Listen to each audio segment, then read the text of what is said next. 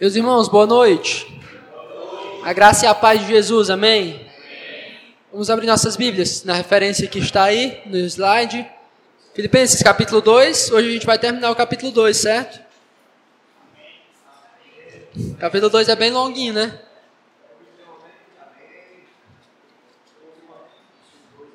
Depois o 3 e o 4 já era. Só dar aquela recapitulada legal para a gente lembrar um pouco do que a gente tem tratado. É, após é, o início da nossa carta, a gente tem percebido, desde o início, aqueles momentos que Paulo falou sobre o relacionamento dele com a igreja, como o relacionamento deles era bom. Né? Eu sempre falo isso porque, para mim, é uma das, das lições muito belas de Filipenses, o quanto é, é bonito e o quanto é interessante quando há um relacionamento de carinho, de afeto, de fraternidade entre um pastor e sua igreja. Na verdade, isso a gente não deveria achar estranho, mas muitas vezes é estranho.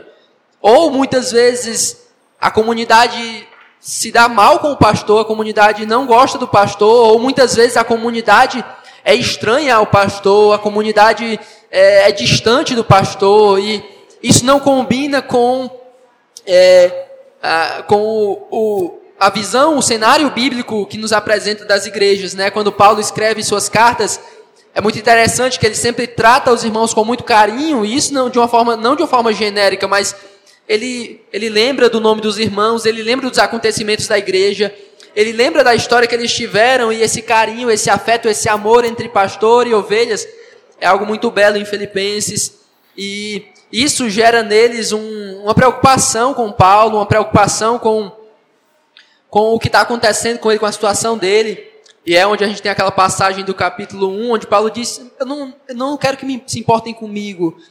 o que importa, o que vale para mim é o Evangelho, o que é primordial, o que é essencial, o que consome meu coração, o que me angustia, que me faz lutar é o Evangelho. Eu amo o Evangelho, eu quero pregar o Evangelho. Não importa se eu não estou numa boa situação, não importa se falam de mim, eu, o que me importa é o Evangelho. O Evangelho é, o principal. E esse é o foco de Paulo no capítulo 1, falar sobre o evangelho, o quanto o evangelho é essencial e o quanto esse evangelho deve moldar a vida da igreja. E aí no capítulo 2, as principais ênfases deles são na unidade da igreja, como o evangelho vai moldar essa unidade. O Evangelho nos uniu, o Evangelho nos tornou um só corpo, uma só comunidade. Então vivam conforme esse Evangelho, andem conforme esse Evangelho vos uniu. Deixem de divisões, deixem de contendas, deixem de conflitos, vivam de modo digno, de modo coerente com esse Evangelho que os uniu. E para isso ele usa o exemplo de Jesus, para isso ele mostra como Jesus foi humilde, como Jesus abriu mão de direitos, de prazer, de glória e se tornou um ser humano e morreu aquela morte humilhante. Então, tenham essa atitude, façam como Jesus, para que a unidade que o evangelho criou seja mantida. Seja mantida. Na última, na última pregação, eu também usei o exemplo de Timóteo e como ele amava a igreja, como ele servia a igreja, como ele se dedicava à igreja e como isso seria um exemplo para aqueles irmãos. Hoje eu vou usar mais um exemplo é, de, de alguém que ama a igreja, de alguém que tem uma vida digna do Evangelho, de alguém que tem uma vida coerente com a mensagem, de alguém que realmente abraçou o Evangelho e abraçou o modo de agir do Evangelho, o modo de ação do Evangelho. O Evangelho age no coração da pessoa, transformando totalmente a sua vida. E esse homem que a gente vai estudar sobre a vida dele hoje, tem o nome dele ali, é bem facinho, Epafrodito, é um ótimo nome para botar nos nossos filhos, né? é, é um excelente nome, Epafrodito. E a gente vai ver como o exemplo dele nos dá o tema, volta aí para o tema, por favor. Vamos lá. Show o perfil de um homem que ama a igreja. É, é isso que nós vamos aprender com a vida de Epafrodito. O perfil de um homem que ama a igreja e de como ele deve ser um exemplo para nós, tá bom? Vamos ler dos versos 25 a 30 para aprendermos quem foi Epafrodito, o que foi que aconteceu com ele e por que ele é um personagem tão importante na carta de Paulo aos Filipenses. Vai dizer assim, Filipenses capítulo 2, a partir do versículo 25. Julguei, todavia, necessário mandar até vós Epafrodito, por um lado, meu irmão, cooperador e companheiro de lutas, E por outro, vosso mensageiro e vosso auxiliar nas minhas necessidades. Visto que ele tinha saudade de todos vós e estava angustiado, porque ouvistes que adoeceu. Com efeito, adoeceu mortalmente. Deus, porém, se compadeceu dele, não somente dele, mas também de mim, para que eu não tivesse tristeza sobre tristeza. Por isso, tanto mais me apresso em mandá-lo, para que vendo-o novamente vos alegreis e eu tenha menos tristeza. Recebei-o, pois, no Senhor com toda alegria e honrai sempre a homens como esse, visto que, por causa da obra de Cristo, chegou ele às portas da morte e se dispôs a dar a própria vida para suprir a vossa carência de socorro para comigo. Vamos orar mais uma vez.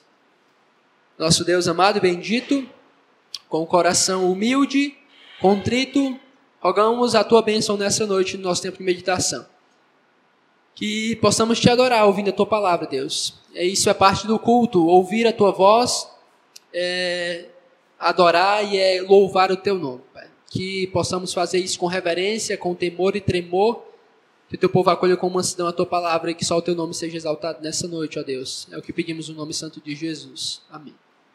Epafrodito, o perfil de um homem que ama a igreja.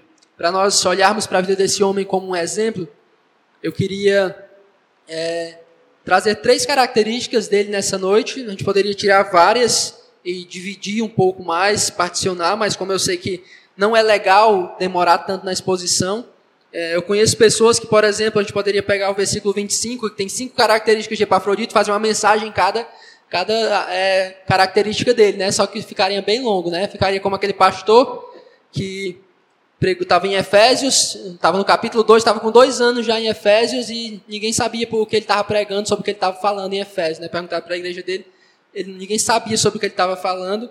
Após dois anos pregando em Efésios e ainda no capítulo 2. Consegue imaginar aí uma pessoa pregando dois anos em Efésios e ainda no capítulo 2? Seria complicado, mas não vamos fazer isso aqui, certo? Vamos de uma maneira que seja clara, mas também sucinta, tá bom? Eu vou apresentar três características dele Nesse, nessa sessão maior, a partir do versículo 19, que a gente já viu sobre Timóteo, a gente vê que Paulo está falando sobre as pessoas que, que estão lá com ele, que tem uma ligação com a igreja de Filipos e que ele pretendia enviar para lá. Na verdade, Paulo queria muito ir lá. No capítulo 1, quando a gente tem aquele texto lá em que Paulo fica naquela paz, não sei se eu morro, eu não sei se eu vivo, Deus vai me matar, Deus vai me deixar vivo, eu vou ser preso, eu estou preso, vou escapar. Vou... Aí Paulo ele entende ao final daquele trecho que ele vai sim sobreviver, ele vai ser liberto e ele se alegra porque ele vai ter a oportunidade de reencontrar esses irmãos de Filipos. Ele diz: Olha, eu vou estar com vocês, eu vou ver o progresso, a alegria de vocês na fé, eu sei que isso vai acontecer. Então ele tem essa expectativa, ele tem esse desejo de estar com os irmãos. Mas ele sabe que não é agora. Vai ser, vai acontecer, mas não agora. Ele diz que pretendia enviar Timóteo, mas antes de enviar Timóteo, ele vai enviar Epafrodito. Se você ler aqui o finalzinho, você o 24 e o 25, ele diz assim: Estou persuadido no Senhor de que também eu mesmo brevemente irei, depois de Timóteo, mas ainda, ele antes de Timóteo, ele diz: Julguei todavia necessário mandar até vós Epafrodito, Epafrodito, que é justamente quem vai levar essa carta. É Epafrodito quem vai levar a carta de Filipenses até a cidade de Filipos e entregar para aquela igreja. Então, Paulo está falando num contexto aqui de pessoas que ele confiava e de que ele iria enviar para aquela igreja para, de alguma forma, ajudar aqueles irmãos, certo? E esse homem, Epafrodito, que eu entendo ser um perfil, ter um perfil, ser um modelo, um padrão de alguém que ama a igreja, ele tem características muito marcantes e a gente vai ver através desse texto. A primeira eu queria que você observasse comigo o versículo 25 mais uma vez. Vai dizer assim: Julguei todavia necessário mandar até vós Epafrodito. Eu vou errar o nome dele um monte de vezes, pessoal, é muito difícil. Desisti já de botar o nome do meu filho. É, vai dizer assim: Epafrodito, por um lado, meu irmão, cooperador e companheiro de lutas, e por outro, vosso mensageiro e vosso auxiliar nas minhas necessidades. Então, você percebe aí o que eu disse de início. Vai deixando aqui agora, por favor. É, nessa passagem, é, nesse, nesse pequeno versículo, tem cinco características dele. Você vai observando comigo. Ó. Mandar até vós Epafrodito, por um lado, meu irmão. Paulo fala sobre ele como sendo um irmão, um, alguém que é, ele tem mesmo como um irmão em Cristo, alguém que ele é, entende que é um cristão, cooperador, companheiro de lutas, e ali embaixo mensageiro e vosso auxiliar nas minhas necessidades. Então Paulo fala desse cara como alguém assim de um nível muito alto no serviço a Deus. Paulo fala desse cara como alguém que realmente Paulo tinha em autoestima, porque as palavras que Paulo usa em referência a ele são palavras que o tornam um grande exemplo de serviço e de um homem que trabalha para o reino de Deus. Ele é meu irmão, ele é um cooperador, ou seja, ele trabalha junto comigo, ele age na obra junto comigo, ele é um companheiro de lutas. Então, nas dificuldades, olha, nós estamos juntos, nós estamos brigando juntos. Os inimigos, os adversários, os que perseguem, eu não estou só, Epafrodito está aqui do lado, eu estou lutando com ele, ele está lutando comigo, ele é um companheiro diante das lutas. Aí eu já vou aqui explicar como foi que é, o desenrolar que a gente vai ver nessa passagem, como foi que começou. Porque Paulo diz que Epafrodito é um companheiro de lutas, né? E também as últimas ali, é, as últimas é, características dele, mensageiro e posso auxiliar nas minhas necessidades. Então Paulo está dizendo que é, ele é um companheiro de lutas, ou seja, eles lutaram juntos, estão lutando juntos, e em, relação, em referência à igreja de Filipos, ele é o mensageiro da igreja e ele é auxiliar da igreja nas necessidades do apóstolo Paulo. O que é que está, qual o contexto aqui, o que é que está por trás, qual é o pano de fundo disso aqui? Paulo estava preso, certo? Paulo estava preso e preso passa por dificuldades, preso, preso passa por situações difíceis. E a igreja de Filipos, como a gente viu lá no comecinho, amava muito Paulo, queria muito bem a Paulo, se preocupava com ele, queria que eles tivessem melhores condições para servir o evangelho. Eles se preocupavam. Então eles, o que é que a gente pode fazer por Paulo? E aí eles pensaram no nome de Epafrodito e enviaram Epafrodito a Paulo com uma oferta. Os filipenses já tinham ajudado Paulo anteriormente financeiramente e agora fizeram isso novamente através de Epafrodito. Então, é, nesse momento, aqui, momento, por exemplo, Paulo está escrevendo essa carta, Epafrodito está lá porque ele foi levar é, uma ajuda financeira e foi passar um tempo lá com Paulo ajudando ele. Então olha para esse homem, ele é um homem que sai da sua região, e quando a gente pensa assim, né, que ah, o cara foi ajudar Paulo ali em Roma, então ele pegou um, um Uber, chegou lá tranquilamente, em poucos minutos e estava de boa. Não, não. Viagem naquele tempo, se eu não me engano agora, o número que está aqui na minha mente é 1.300 quilômetros. 1.300 quilômetros, eu não sei o que é 1.300 quilômetros, Rio de Janeiro talvez 1.300 quilômetros, alguma coisa assim viajando em condições muito precárias, muito difíceis, e é o que vai explicar o que acontece mais na frente. Mas é, Epafrodito está disposto a isso. Ele fez isso e ele se tornou um companheiro de lutas de Paulo. Então, olhemos para Epafrodito como esse exemplo, como esse alguém que serve fielmente, como esse alguém que tem uma, um serviço, uma atitude, uma dedicação que é irrepreensível, que Paulo não pode chegar e questionar Epafrodito, você não está fazendo correto, Epafrodito, você não está agindo corretamente como servo, não. Ninguém tem nada a falar dele. Ele é servo, ele é irmão, ele é cooperador, ele é companheiro de lutas, ele é mensageiro, ele é auxiliar nas necessidades de Paulo, ele é um homem que é um total exemplo de alguém que estava pronto para servir Paulo lá na prisão, como para servir os filipenses também na sua igreja.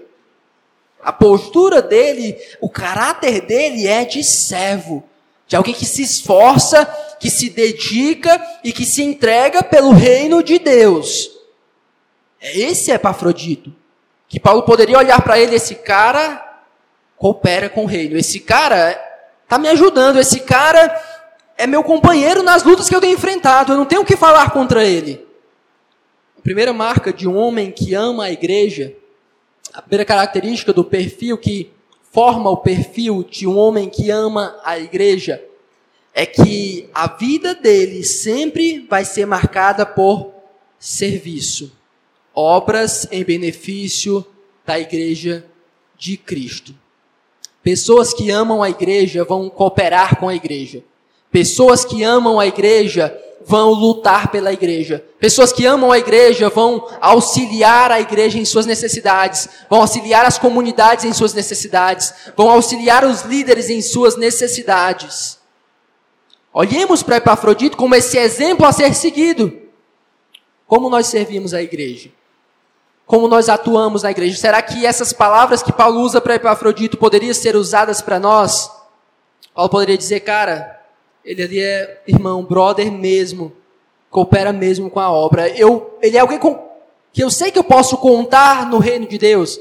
Ele é alguém que o povo de Deus sabe que pode contar com ele, o povo de Deus, aquela pessoa ali, é, ele é alguém que é um exemplo no serviço, na casa de Deus, nas programações da casa de Deus, na pregação da palavra de Deus, na, no fortalecimento da comunidade, do povo de Deus. Essa pessoa é um exemplo, a sua vida, a sua caminhada é marcada por esse serviço, por essa atitude de estar junto nas lutas pela igreja.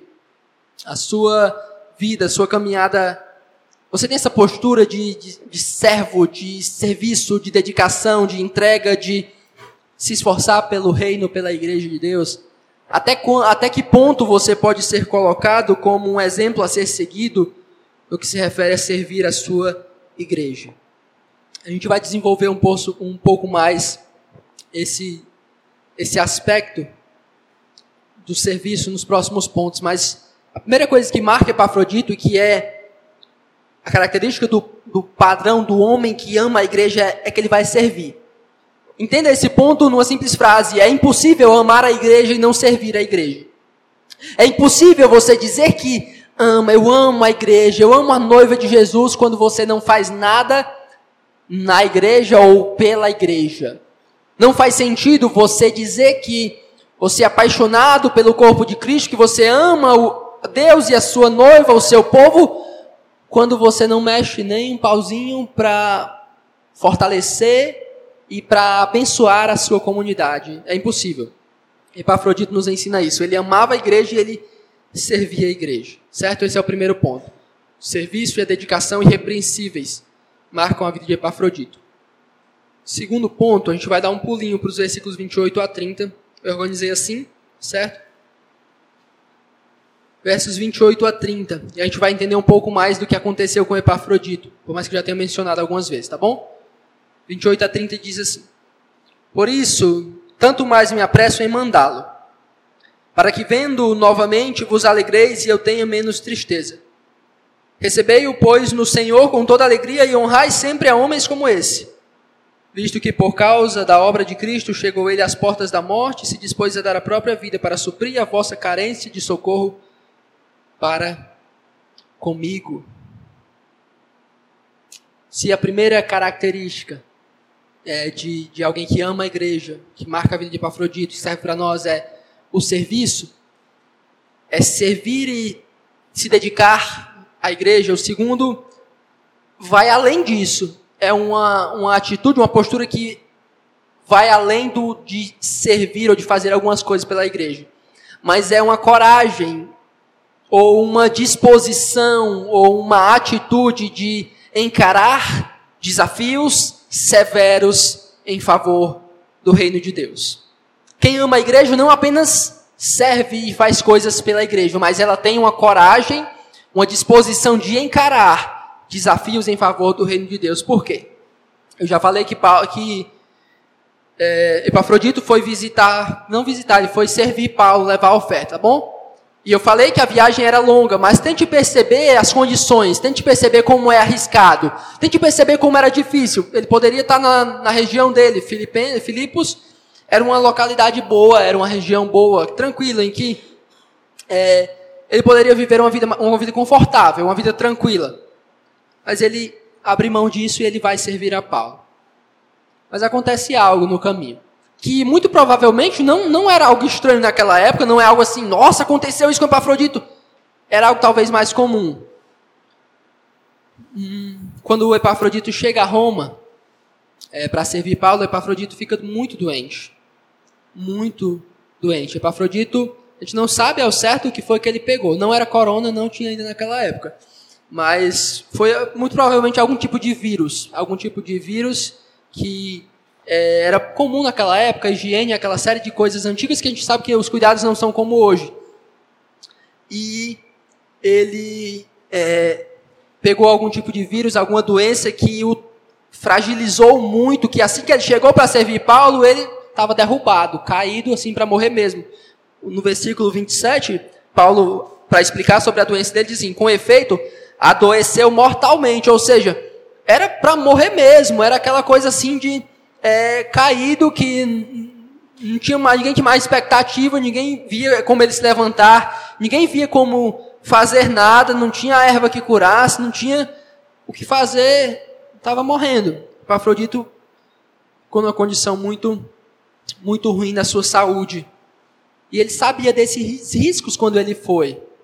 E mesmo assim ele foi. Ele encarou o desafio. Mesmo assim, ele foi lá, meteu as caras e viajou mais de mil quilômetros até Paulo para servir Paulo. Pra, ele não ia ter nenhum benefício financeiro, nenhum benefício é, de status, nada. Ele queria servir, ele queria topar o desafio. A igreja se reuniu ali, vamos fazer a sessão aqui. Todo mundo, vamos mandar alguém, todo mundo é para Afrodito. É, eu vou, eu vou. E aí ele, eu topo, eu vou fazer isso. Mas Epafrodito, pode ser que tu fique doente no caminho. Epafrodito é muito longe. Pode morrer, pode ser assaltado, pode pegar alguma doença. Eu topo o desafio. Eu vou servir a Paulo. Eu vou é, fazer o reino de Deus se expandir. Eu quero ajudar aquele homem. Ele vai. Ele fica doente. Ele quase morre, mas escapa. Ele escapa, como também diz no versículo 27. É, ele adoeceu, mas Deus se compadeceu dele, se compadeceu de Paulo e ele escapou, ele sobreviveu. E agora, é, ele, muito em breve, já vai voltar para a igreja de Filipos, ele já vai retornar. E esse é um novo desafio para ele, porque ele tinha ido servir a Paulo, ele tinha ido estar com Paulo, mas as coisas não saíram como ele planejava. Ele não pôde passar o tempo que ele queria com Paulo, e agora ele vai ter que voltar porque ele sabe que a igreja de Filipos está sofrendo muito por saber que ele não está bem. A igreja de Filipos está preocupada com ele porque ele não está bem. Porque ele não está bem. Paulo também descreve nos versículos, versículo 30, o que a postura dele, o que a postura dele é, nos fala sobre ele, né? Visto que por causa da obra de Cristo chegou ele às portas da morte e se dispôs a dar a própria vida para suprir a vossa carência de socorro para comigo. Então Paulo está dizendo, olha, vocês vão receber para Afrodite porque ele sim se colocou, entregou a sua vida, ele se ele se entregou, ele disse que não considerava a sua vida preciosa, ele vai, eu quero servir, eu quero fazer isso pelo reino de Deus, eu estou disposto a ir, a ir, eu quero cumprir minha missão. O que Epafrodito está nos ensinando, o que a vida de Epafrodito está nos ensinando, é que quem ama a igreja encara desafios pela igreja. Quem ama a igreja faz coisas meio loucas pela igreja. Quem ama a igreja faz coisas que ela não consegue explicar porque ela fez pela igreja. Mas ela entende que ela tem uma missão.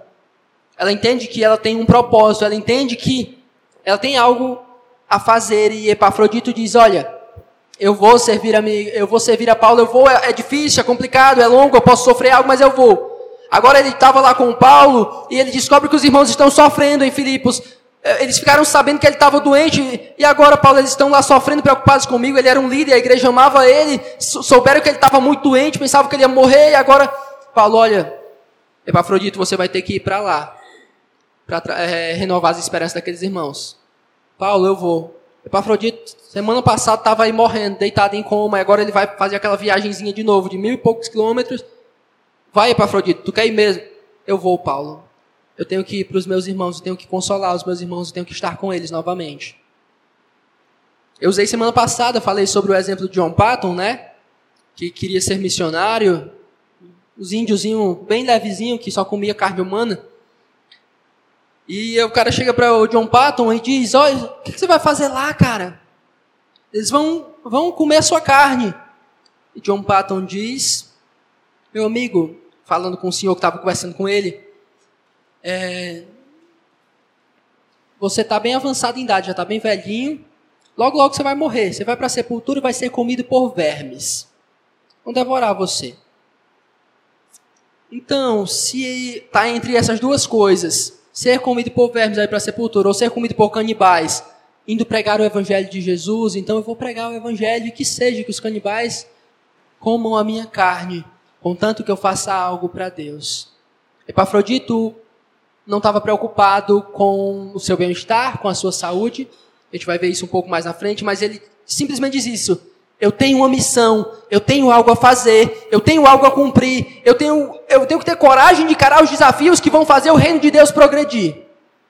Por que isso é tão estranho para nós? Por que coisas assim nos parecem tão absurdas? Por que esse tipo de atitude nos parecem tão loucas e impensáveis? Porque talvez, a gente tem aqui um grupo pequeno, porque talvez poucos ou nenhum de nós um dia cogitamos sair do nosso conforto e ir para um lugar bem longe, pregar o evangelho a pessoas que talvez a única intenção fosse nos matar. Porque inúmeros missionários na história da igreja fizeram isso e hoje é tão estranho para nós, é tão distante, é tão absurdo. Por que a gente não tem disposição para fazer coisas para Jesus que arrisquem a nossa vida?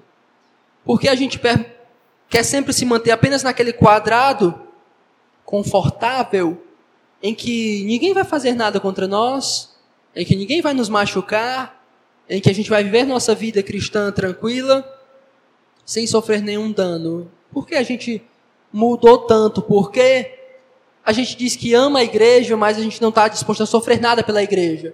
Por que a gente diz que a gente ama Jesus e não está disposto a sofrer realmente alguma coisa por Jesus? Porque pessoas que dão a sua vida, pessoas que são martirizadas, que são mortas de maneira trágica, parecem pessoas tão distantes, tão celestiais para nós. Quando na história da igreja, as pessoas comuns que se reuniam no domingo, talvez no segundo ela fosse degolada ou fosse ultrapassada por uma espada.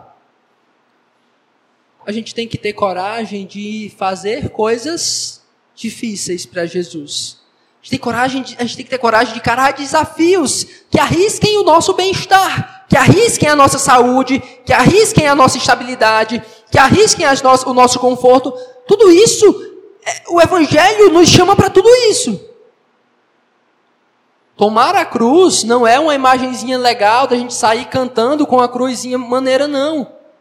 Tomar a cruz é pegar algo pesado, colocar sobre as costas e ir para a morte, para o Calvário. É isso. A imagem de tomar a cruz é isso. Você toma a sua cruz e vai para a morte. Porque todos esses conceitos nos parecem tão estranhos e parece que nunca vai acontecer com a gente. Não. Eu vou viver minha vida cristã na comunidade aqui tranquila e nunca vai acontecer nada de ruim, mas é sempre de boa. Eu nunca vou fazer nada radical. Acho que a gente pode pensar um pouco mais sobre isso, analisar isso e pensar em maneiras de fazer coisas radicais para Jesus e arriscar nossa vida por Jesus. Porque pessoas que amam a igreja fazem coisas loucas, radicais e perigosas para que o nome de Deus seja glorificado e para que o evangelho seja compartilhado. Certo? A primeira característica de quem, do perfil do homem que ama a igreja é que ele serve, ele se dedica pela igreja. Realmente, a sua comunidade, as pessoas à sua volta, ele se dá, ele se doa, ele faz o que ele pode. Mas ele também tem coragem de fazer coisas loucas que é, saem daqui do âmbito de comunidade, eles vão, vão para outros lugares, eles arriscam suas vidas. Pessoas que amam a igreja fazem isso. A gente tem que considerar fazer isso em algum momento da nossa vida. A última característica de Epafrodito, versos 26 e 27. Vai dizer assim: Visto que ele tinha saudade de todos vós e estava angustiado porque ouvistes que adoeceu com efeito, adoeceu mortalmente. Deus, porém, se compadeceu dele, não somente dele, mas também de mim, para que não tivesse tristeza sobre tristeza. O homem que ama a igreja, ele serve a igreja, ele tem coragem de fazer coisas perigosas e se arriscar pela igreja. Mas ele também tem uma disposição de coração de se preocupar com a igreja. E não somente se preocupar, não somente um incômodo, mas uma, um incômodo tão grande que o incômodo pela igreja, pela saúde, pela pureza, pela integridade da igreja é bem maior do que o, a preocupação que ele tem por ele mesmo. Coloca aqui o verso 26, por favor, Pedro Lucas. Vamos notar alguma coisa interessante, versículo 26. Olha só como isso é interessante, perceba. Ele está falando de Epafrodito, vai enviar Epafrodito, certo? Descreve Epafrodito e diz: Visto que ele tinha saudade de todos vós, ou seja, eu vou, eu vou enviar Epafrodito e ele é alguém que está com muita saudade de vocês. E estava angustiado porque ouvistes que adoeceu. Essa versão deixa um pouco estranha a nossa leitura. angustiado porque ouviu que, ado que, ado que adoeceu. Ou seja, ele estava angustiado porque vocês ouviram que ele adoeceu. É isso que Paulo está dizendo, olha, Epafrodito estava angustiado porque vocês ficaram sabendo que ele adoeceu. Por que isso é interessante? Olha só. Epafrodito está, estava muito doente. Ele não está recuperado ainda. Não tem tratamento, é, é, sei lá o que, que ele estava tomando ali para melhorar. Não tem. Ele ainda não está bem 100%. Mas ele ficou sabendo de uma coisa. Ele ficou sabendo que lá em Filipos já estavam sabendo da doença dele. E que lá em Filipos as pessoas estavam preocupadas. E agora, o, agora a postura dele é que ele está angustiado, porque ele ficou sabendo que os irmãos de Filipos estavam preocupados. O que é que Paulo está dizendo? Epafrodito não está preocupado com o bem-estar dele. Epafrodito não está preocupado com a saúde dele. Epafrodito não está preocupado com o conforto dele. Epafrodito tem uma preocupação, que é o fato da igreja estar sofrendo por causa da saúde dele. Olha como isso é fantástico. Ele não estava se preocupando com o bem-estar dele. Ele não estava preocupado com a saúde dele. Ele só tinha uma preocupação. Ele estava angustiado porque ele ficou sabendo que os irmãos da igreja dele estavam sofrendo por causa dele. Pessoas que amam a igreja se preocupam mais com a igreja, entendem que a igreja é mais valiosa, entendem que a igreja é mais preciosa, entendem que a igreja importa mais do que seu bem-estar, do que sua saúde ou do que seus interesses. O homem tinha adoecido mortalmente, o homem estava muito, muito mal ainda, ia fazer uma viagem longa, mas ele vai porque ele está tão angustiado, porque ele sabe que assim que ele vê os seus irmãos, eles vão ter novas esperanças, eles vão se é, renovar as suas esperanças e ficar com o coração mais confortável, mais confortado. Pessoas que amam a igreja se preocupam mais com a igreja do que com seus interesses. Pessoas que amam a igreja se preocupam mais com a saúde, com a pureza, com a integridade da, da igreja, do que com a sua saúde ou o seu bem-estar. O exemplo desse homem é, é marcante demais para nós. Alguém que vai fez uma viagem longa, ficou muito doente, quase morre, Deus se compadece.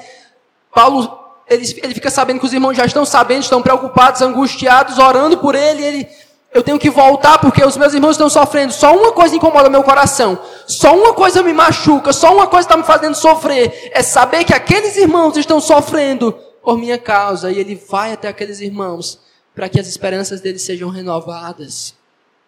Por quê? E a gente faz isso, essa pergunta, por quê?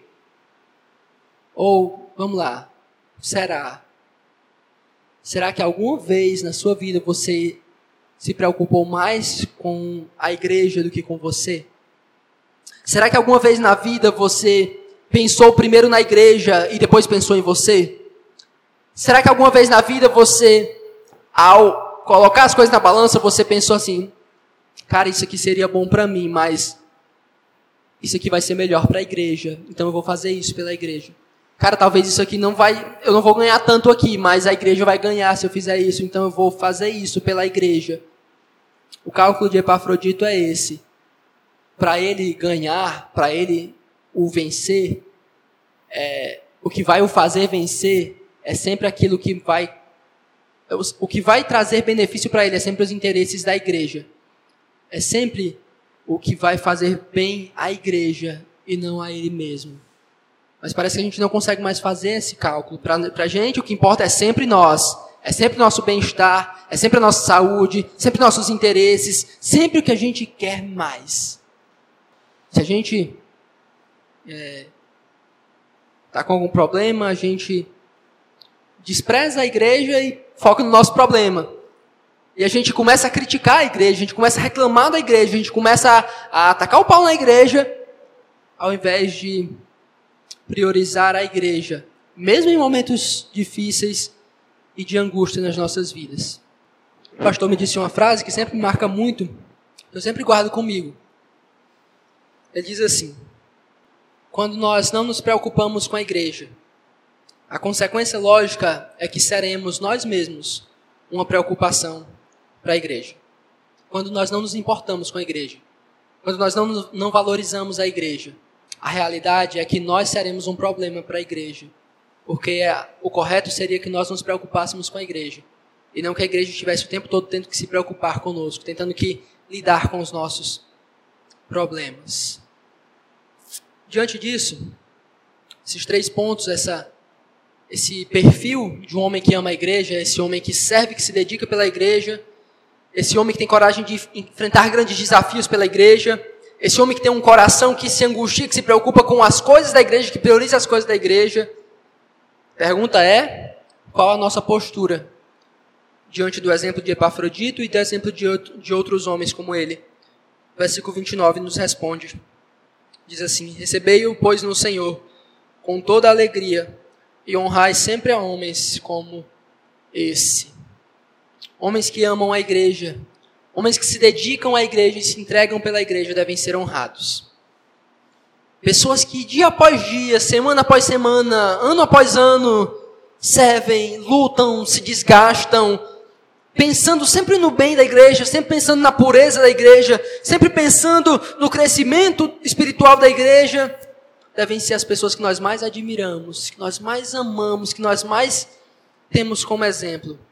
Homens que fazem da sua vida um sacrifício a Deus, amando, cuidando da noiva de Cristo, são aqueles que nós devemos mais admirar, devemos olhar para eles e os nossos olhos brilharem. Que homem de Deus! Ser aqueles que nós vamos imitá-los, nós vamos admirá-los. Não os coachings, não, esses homens não.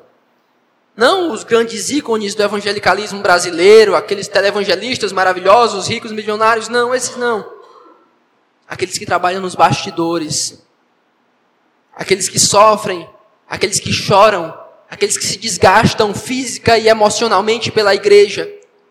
Esses são os que merecem ser honrados. Olhe pra, para os homens simples. Olhe para os homens simples, os homens que alimentam, que visitam, que disciplinam, que cuidam do rebanho do, do rebanho de Deus com zelo, com amor, com fidelidade. Olhe para a vida deles. Admire a vida deles. Lhes dê a honra que é devida. Encoraje, incentive-os. Siga os passos desses homens. Tratem-os com amor, com respeito, com admiração. Pois isso é um mandamento de Deus.